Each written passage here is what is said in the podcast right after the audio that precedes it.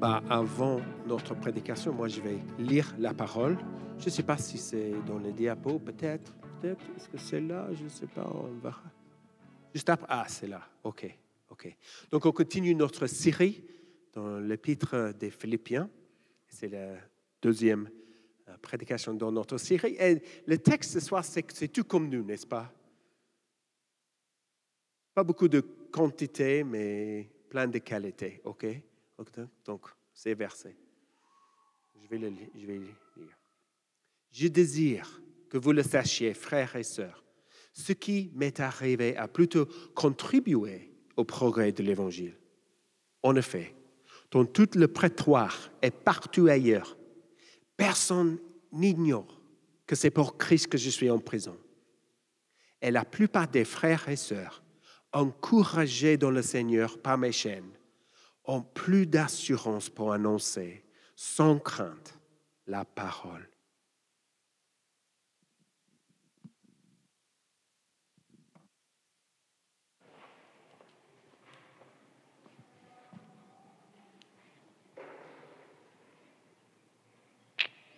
Ça fonctionne. Bonsoir à tous. C'est bon de vous voir. Je suis content d'être avec vous, de partager la parole. Alors, euh, comme euh, le disait Josh, on a commencé euh, l'étude de l'Épître aux Philippiens il y a deux semaines. Et donc là, c'est le deuxième message. Et on a choisi comme ligne rouge, par l'Évangile, pour l'Évangile, aligner sa vie sur l'essentiel. Mais plutôt que de se poser des questions philosophiques, on s'est dit qu'on allait plutôt se poser cette question, comment vivre une vie qui a du sens Alors j'ai posé la question à mon moteur de recherche. Alors j'ai eu beaucoup de réponses et la première c'est vivre en alignement avec ses rêves. Bon, je ne sais pas ce que vous en pensez, mais on fait parfois des mauvais rêves. Bon, on se souvient d'idéologie nazie.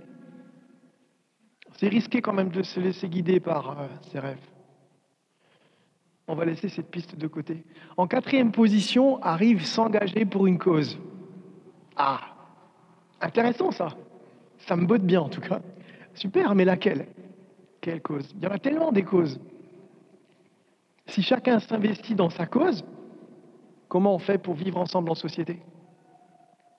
On a besoin d'une cause, une cause qui nous rassemble, qui répond à la question comment vivre une vie qui a du sens, tout en nous permettant d'être nous-mêmes. Alors aujourd'hui, on va voir qu'il y a une cause au-dessus de toutes les autres causes, une cause qui redéfinit l'essentiel et qui intègre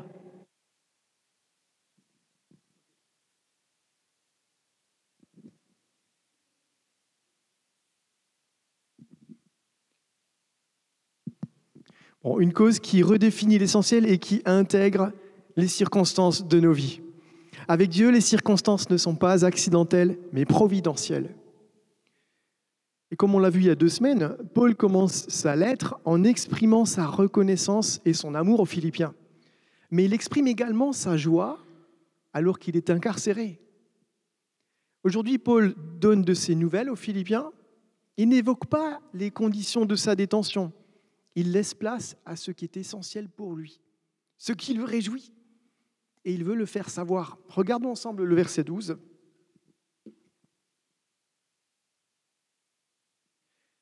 Je désire que vous le sachiez, frères et sœurs, ce qui m'est arrivé a plutôt contribué au progrès de l'Évangile. Ce qui est essentiel pour Paul, c'est le progrès de l'Évangile, la progression de l'Évangile. Et les deux versets suivants nous indiquent en quoi ce qui lui est arrivé a contribué à la progression de l'Évangile Quelles sont les conséquences ou les effets de son emprisonnement En effet, dans tout le prétoire et partout ailleurs, personne n'ignore que c'est pour Christ que je suis en prison. Et la plupart des frères et sœurs, encouragés dans le Seigneur par mes chaînes, ont plus d'assurance pour annoncer sans crainte la parole. Paul est en détention pour Christ et il ne veut pas passer sous silence le motif de son emprisonnement. Bien au contraire. Il désire le faire savoir pour encourager les Philippiens à faire connaître Christ. Il désire leur faire savoir que ce qui lui est arrivé a contribué au progrès de l'Évangile, non seulement dans ces circonstances, mais aussi dans celles de la plupart des frères et des sœurs. C'est le premier point. Nos circonstances contribuent au progrès de l'Évangile.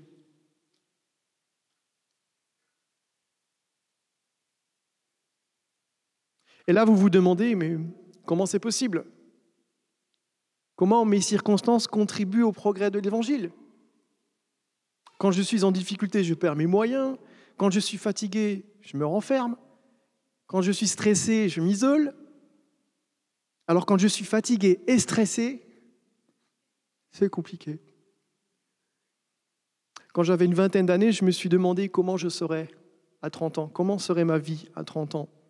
J'avais mis toute ma volonté et tous mes espoirs au service d'un idéal de vie qui devait m'apporter le bonheur. Ça ne pouvait pas rater. Eh bien, ça n'a pas fonctionné.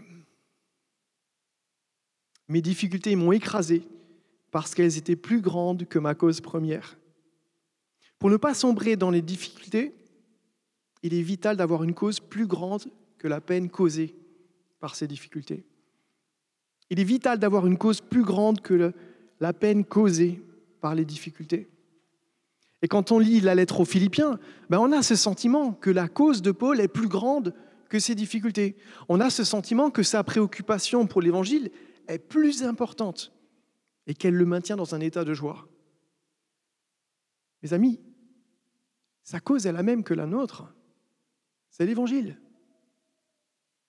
Alors je reformule la question, comment nos circonstances peuvent faire avancer notre cause, l'Évangile?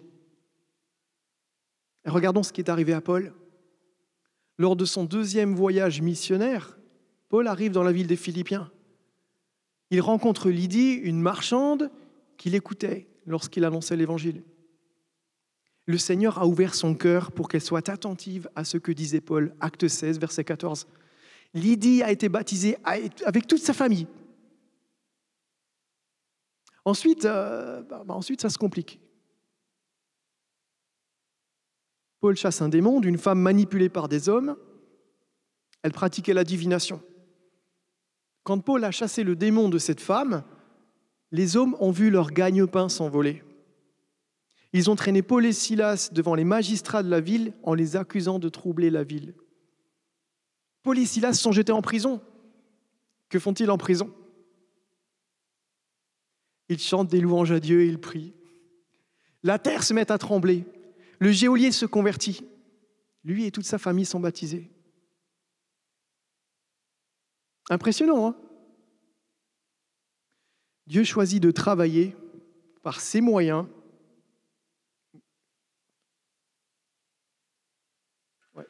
afin de démontrer que l'avance de l'Évangile vient de lui plutôt qu'elle n'est le résultat de l'ingéniosité humaine. Ainsi, Paul n'est pas surpris que Dieu ait changé son emprisonnement et la jalousie de ses rivaux en moyen de faire avancer l'Évangile. C'est la manière d'agir typique de Dieu. Dieu agit dans l'invisible. Il agit là où nous n'avons aucune emprise, aucune maîtrise.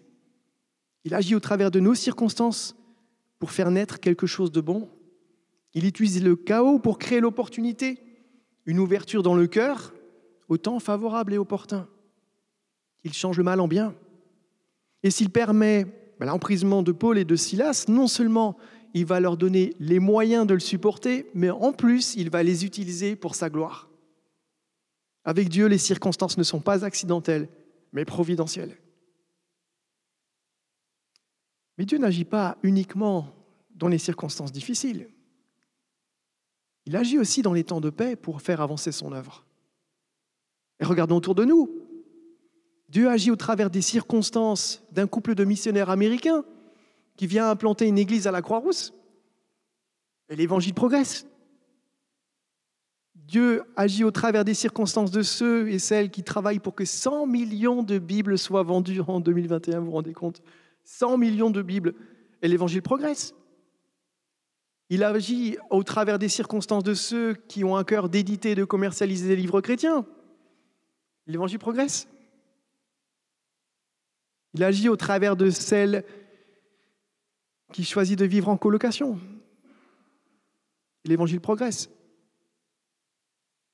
On pourrait mentionner comme ça encore bien d'autres situations qui montre qu'en dépit des circonstances difficiles, eh bien, on peut adorer Dieu, on peut honorer Dieu. Les amis, il n'y a pas de mauvaises ou de bonnes circonstances pour contribuer au progrès de l'Évangile. Regardez par exemple le célibat. Le célibat n'est pas une mauvaise circonstance, ce n'est pas un coup dur de la vie, ce n'est pas une fatalité. Le célibat, c'est une situation favorable pour contribuer au progrès de l'Évangile. Quand on est confronté à la solitude et tenter de s'engager dans des causes secondaires, ben, s'investir en faveur de l'Évangile, ça procure beaucoup de joie. Et quand on vit aux familles, ben, c'est différent. C'est pas moins bien, c'est pas mieux, c'est différent. J'ai écouté hein, ce que vous m'avez dit. Je n'oserais pas en parler sinon. Mais la gestion du temps est différente. Les préoccupations sont différentes. Eh oui, il y en a aussi. Le mariage nécessite une attention particulière. Les enfants ont besoin de passer du temps avec leurs parents. Et puis les enfants grandissent avec des désirs, avec des expériences, puis ça génère de nouvelles préoccupations.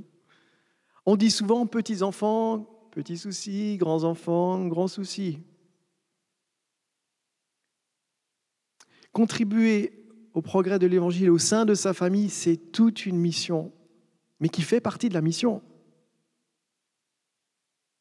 Alors, je ne sais pas si vous connaissez euh, Astérix et Obélix chez Cléopâtre, il y a une scène mythique lorsque le scribe parle. Et il dit, je ne crois pas qu'il y ait de bonnes ou de mauvaises situations. Si je devais résumer ma vie aujourd'hui avec vous, je dirais que c'est d'abord des rencontres. Vous voyez un peu la scène. Célibataire ou en famille, l'évangile est une bonne nouvelle pour tous, tous les jours. C'est la plus grande des causes et c'est notre cause. Ce qui est important à retenir là, c'est qu'il n'y a pas de bonnes ou de mauvaises circonstances pour contribuer au progrès de l'Évangile. Avec Dieu, les circonstances ne sont pas accidentelles, elles sont providentielles. Et dans la suite, les circonstances de Paul vont révéler son attachement à Christ. Il traverse des circonstances difficiles et malgré tout, il continue de partager l'Évangile. De la même manière, nos circonstances révèlent notre attachement à Christ. Notre deuxième point. Et regardez avec quel attachement Paul défend sa cause. Dans tout le prétoire et partout ailleurs, personne n'ignore que c'est pour Christ qu'il est en prison. Ça a dû être difficile pour lui. J'imagine qu'il était tout le temps en vadrouille. Il était tout le temps par monts et par, vaux, et là, il est privé de liberté. Il aimait voyager, il aimait marcher. Vous aimez marcher? Et là, il ne partage rien sur ses difficultés. Il ne partage rien sur ce qu'il endure. Au contraire, il voit une opportunité pour faire passer un message aux frères et sœurs. La justice de Christ est plus grande que la justice romaine. Paul sait que sa cause peut lui coûter la vie. Dire que Christ est Seigneur, c'est trahir l'empereur romain et se rebeller contre l'Empire. L'étau se resserre, mais son attachement à Christ est intact. On ne sait pas exactement où Paul est enfermé, il est question d'un prétoire. Et plus loin dans le texte, on lit que Paul imaginait revenir à Philippe. On peut donc penser qu'il était dans l'attente d'un jugement et qu'après son jugement, il souhaitait revenir à Philippe pour voir les Philippiens. Et le prétoire pourrait désigner le corps de la garde impériale s'il est à Rome. Ce qu'on sait de façon certaine, c'est que la nouvelle a été partagée dans tout le prétoire et partout ailleurs. Et n'oublions pas quelque chose d'important, c'est que Paul était citoyen romain et que même en tant que prisonnier, il bénéficie des privilèges de sa citoyenneté. Il avait probablement un autre garde à ses côtés toutes les quatre heures. 24 heures sur 24, 7 jours sur 7. Il pouvait recevoir des personnes. Les gardes entendaient certainement tout ce que Paul disait avec ses visiteurs, tout ce qu'ils se disaient entre eux. Et dans ces conditions, ben, on comprend mieux comment son attachement à Christ s'est largement répandu. Puis je me dis, s'il chantait, s'il chantait comme il faisait avant avec Silas, s'il chantait qu'il priait, bah ça ça laisse pas ça laisse pas euh, indifférent. Ça doit marquer les esprits. Peut-être que même que ça interpellait au point que certaines, certaines personnes s'interrogeaient. Qui est ce Jésus? Il paraît qu'il est Seigneur, mais il ne faut pas le dire trop fort.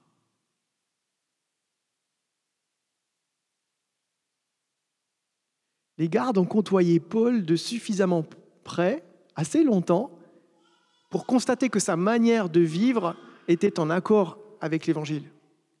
Ils ont pu voir que la bonne nouvelle n'est pas artificielle.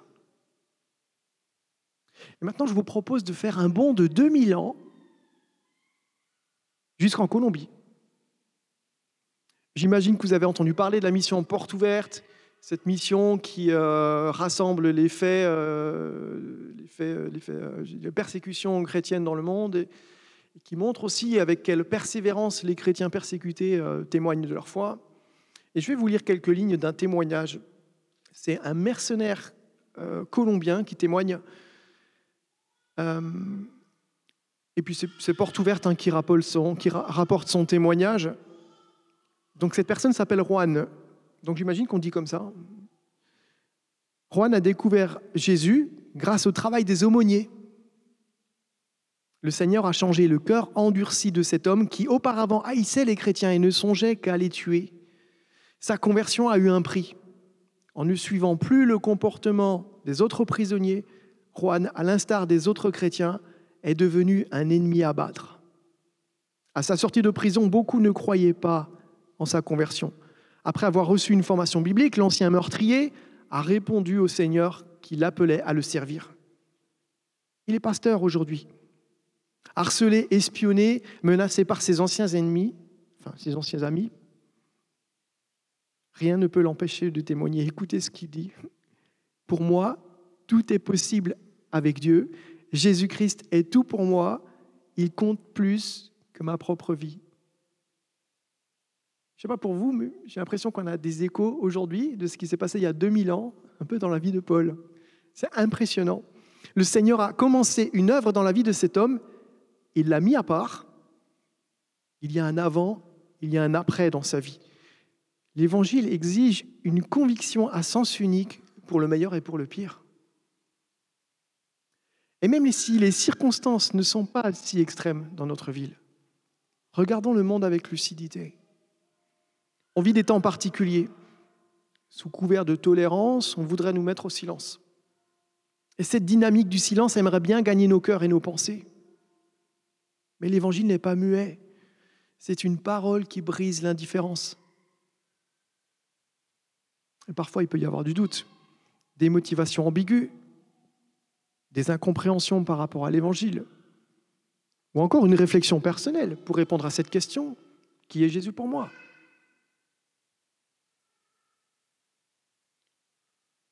Les plus grands sont passés par l'échec quand il a fallu prendre position en faveur de Christ. Un peu avant que Jésus soit arrêté, l'apôtre Pierre a dit, et j'imagine qu'il l'a dit comme ça avec sa, son enthousiasme et sa force, je donnerai ma vie pour toi. Ça, c'est ironique, hein, d'ailleurs, c'est Jésus qui a donné sa vie pour nous. Mais Jésus lui a répondu, tu donneras ta vie pour moi, mais d'abord tu me renieras trois fois. Et ça s'est produit. La situation était devenue dangereuse, Pierre a eu peur. À trois reprises, il a renié le Seigneur. L'étau s'était resserré. Il avait été reconnu comme disciple de Jésus, pas moyen de s'échapper. Il a eu peur pour sa vie il a renié le Seigneur. Qui peut le lui reprocher? Il a tant regretté. La Bible nous dit qu'il a pleuré amèrement. J'imagine qu'il a dû se sentir mais tellement mal, déçu de lui-même, indigne. Pierre le téméraire a manqué à sa parole. J'ai tendance à penser que ça nous arrive bien plus souvent qu'on ne l'imagine. Plus tard, Jésus et Pierre se retrouvent. Pierre a l'occasion d'exprimer sa repentance. Et c'est pas facile. Jésus, Jésus va l'aider. D'ailleurs, la scène est chargée en émotions parce qu'entre-temps, Jésus est mort et ressuscité. Pierre avait renié le Seigneur à trois reprises et maintenant c'est Jésus qui lui demande à trois reprises, Pierre, m'aimes-tu? Seigneur, tu sais toutes choses. Tu sais que je t'aime. C'est un peu comme une manière de, de, confesser, en fait. Tu sais que je suis comme ça. Et je regrette tellement. Tu me connais, tu sais de quoi je suis fait, mais, je regrette tellement. Et vous savez que nos circonstances soient bonnes ou mauvaises, notre désir, c'est que tous celles et ceux qui viennent nous voir à la Croix-Rousse et qui viennent nous visiter trouvent ce chemin, le chemin de la repentance, et puissent dire, Seigneur, tu sais toutes choses, tu sais que je t'aime. Comme Pierre, on a besoin de confesser avec humilité que parler de Jésus dans un monde qui est, hostile, qui lui est hostile, ben, ça génère en nous de la peur. Peur du rejet, peur d'avoir des soucis, peur de ne pas savoir comment exprimer cette partie de ma personnalité. Mais en réalité, cette peur donne de l'assurance au monde. Alors que notre assurance en Christ est pour le monde la preuve de sa perdition. Notre assurance en Christ est la preuve de notre salut et de leur perdition. Ce n'est pas à nous d'avoir peur. Nous sommes solidaires de celui qui a vaincu le monde, Jésus-Christ. Nous croyons que Jésus-Christ est Sauveur et Seigneur. Cette peur d'annoncer l'Évangile ne vient pas directement de cette question, enfin de la réponse à cette question, qui est Jésus pour moi Mais plutôt, est-ce que Jésus est mon essentiel? Notre peur s'empare de notre assurance en Christ quand nous laissons nos circonstances s'emparer de notre réalité.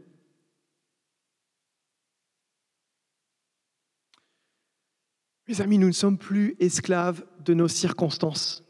Christ nous a affranchis pour la liberté. Nous pouvons tenir ferme dans notre foi.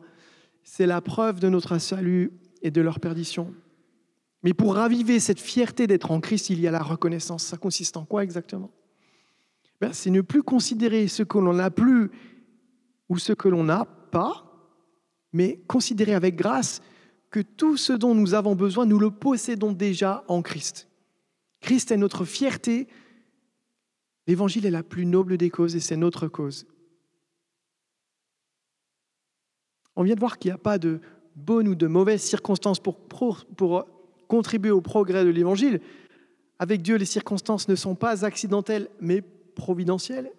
Mais reconnaissons ceci, c'est que les bonnes ou les mauvaises circonstances de nos vies révèlent notre attachement à Christ. Le texte nous montre d'une certaine manière comment Paul a fait ses preuves alors que l'étau se resserrait.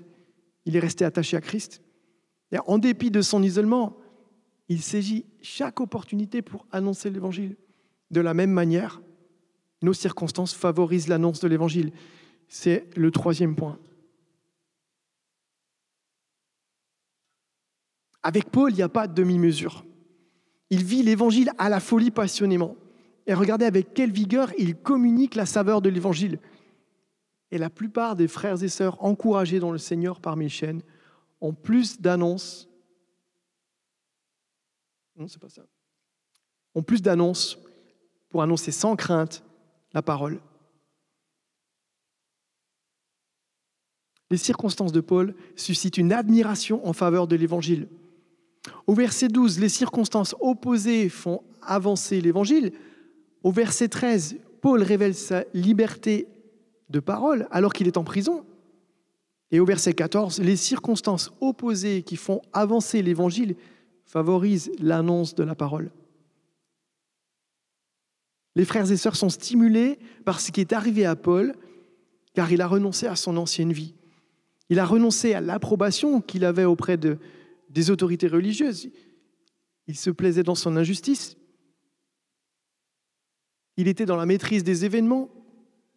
Il a rencontré le Seigneur et il a lâché prise pour une cause qui le dépasse. Le genre de cause qu'on a envie d'épouser quand elle nous dit Viens, suis-moi. Paul était persécuteur de l'Église et il est devenu prédicateur et apôtre de l'Évangile. Et quand Pierre a rencontré Christ, il a quitté ses filets pour le suivre. Il est devenu l'apôtre fondateur de l'Église. Et le témoignage de ces leaders communique l'espérance vivante de l'Évangile, la main invisible de Christ qui agit à contresens des motivations terrestres. Et c'est fascinant de voir avec quelle liberté Paul a porté la bonne nouvelle, alors qu'il aurait pu prendre son emprisonnement comme la pire des circonstances, la pire des nouvelles. cette liberté dans les circonstances nous montre que le, cœur des chrétiens bat premièrement pour les cieux et non pour la terre. L'Évangile enterre définitivement les causes secondaires et redéfinit la liberté.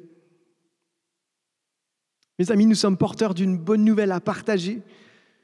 Le monde cherche une identité. Nous sommes citoyens des cieux. Nous avons les pieds sur terre et le regard tourné vers le ciel. Le monde cherche une espérance pour l'avenir. Nous avons une espérance à venir. Notre nom est écrit dans le livre de vie. Le monde cherche de la cohérence. Montrons au monde la cohérence de l'Évangile. Pour le monde, cette quête est aussi cruciale que la quête du pain. Nous avons l'Évangile qui nourrit et qui donne des forces. L'Évangile nous dit que chaque personne compte. C'est la plus belle des causes et c'est notre cause. Alors pour reprendre les trois points essentiels de ce message, le premier, c'est qu'il n'y a pas de bonnes ou de mauvaises circonstances pour contribuer au progrès de l'Évangile. L'Évangile est une bonne nouvelle pour tous tous les jours. Si nous attendons un temps favorable, nous passons à côté de la volonté de Dieu. Le temps favorable, c'est maintenant. Le deuxième point, c'est qu'il n'y a pas de bonnes ou de mauvaises circonstances pour contribuer au progrès de l'Évangile. Avec Dieu, les circonstances ne sont pas accidentelles mais providentielles. Et reconnaissons ceci, c'est que les bonnes et mauvaises circonstances de nos vies révèlent notre attachement à Christ. Considérons avec grâce que tout ce dont nous avons besoin, nous le possédons déjà en Christ. Et enfin, le troisième point, nous sommes porteurs d'une bonne nouvelle à partager. C'est le désir de Dieu que tous soient sauvés et parviennent à la connaissance de la vérité. Cette bonne nouvelle nous dit que chaque personne compte. C'est la plus belle des causes. C'est notre cause et nous en sommes fiers. Et à chaque fois que nous partageons le pain et le vin, nous participons ensemble à la plus grande des causes. Quand nous prenons le pain et le vin, nous confessons que tout ce que le chrétien possède est dans les cieux et non dans les choses terrestres. Christ est venu une première fois, à chaque fois que nous prenons le pain et le vin, nous montrons que nous attendons son retour.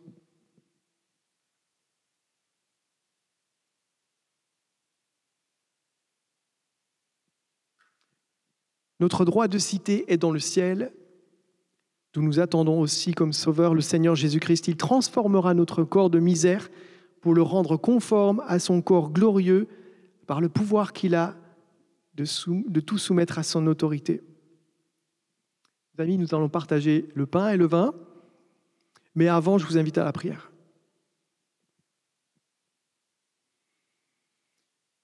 Notre Père, tu es dans les cieux et nous, on est sur terre. Tu as envoyé ton Fils, il nous a rejoints dans notre humanité, dans un corps semblable au nôtre, sans jamais pécher. On veut te demander pardon pour toutes les fois où l'étau s'est resserré et on n'a pas osé parler de toi. On n'a pas osé évoquer le nom de Jésus, on, a fait demi-tour ou on, on a fait silence. Pardonne-nous pour ça, Père. On veut te demander aussi de nous renouveler dans notre courage, de nous en donner là où il nous en manque, te demander de nous donner de la persévérance là où on en a besoin. On a tellement besoin de, revenir à toi, Seigneur, de confesser encore et encore, comme on l'a fait tout à l'heure, que tu es notre Dieu, que tu es le Créateur de tout et de tous, qu'on t'appartient, qu'on est tes enfants. Et plus encore, on aimerait se saisir de cette force pour refléter ici-bas que nous sommes citoyens des cieux. Seigneur, on s'attend à toi. Merci encore pour le salut en Jésus-Christ. Amén.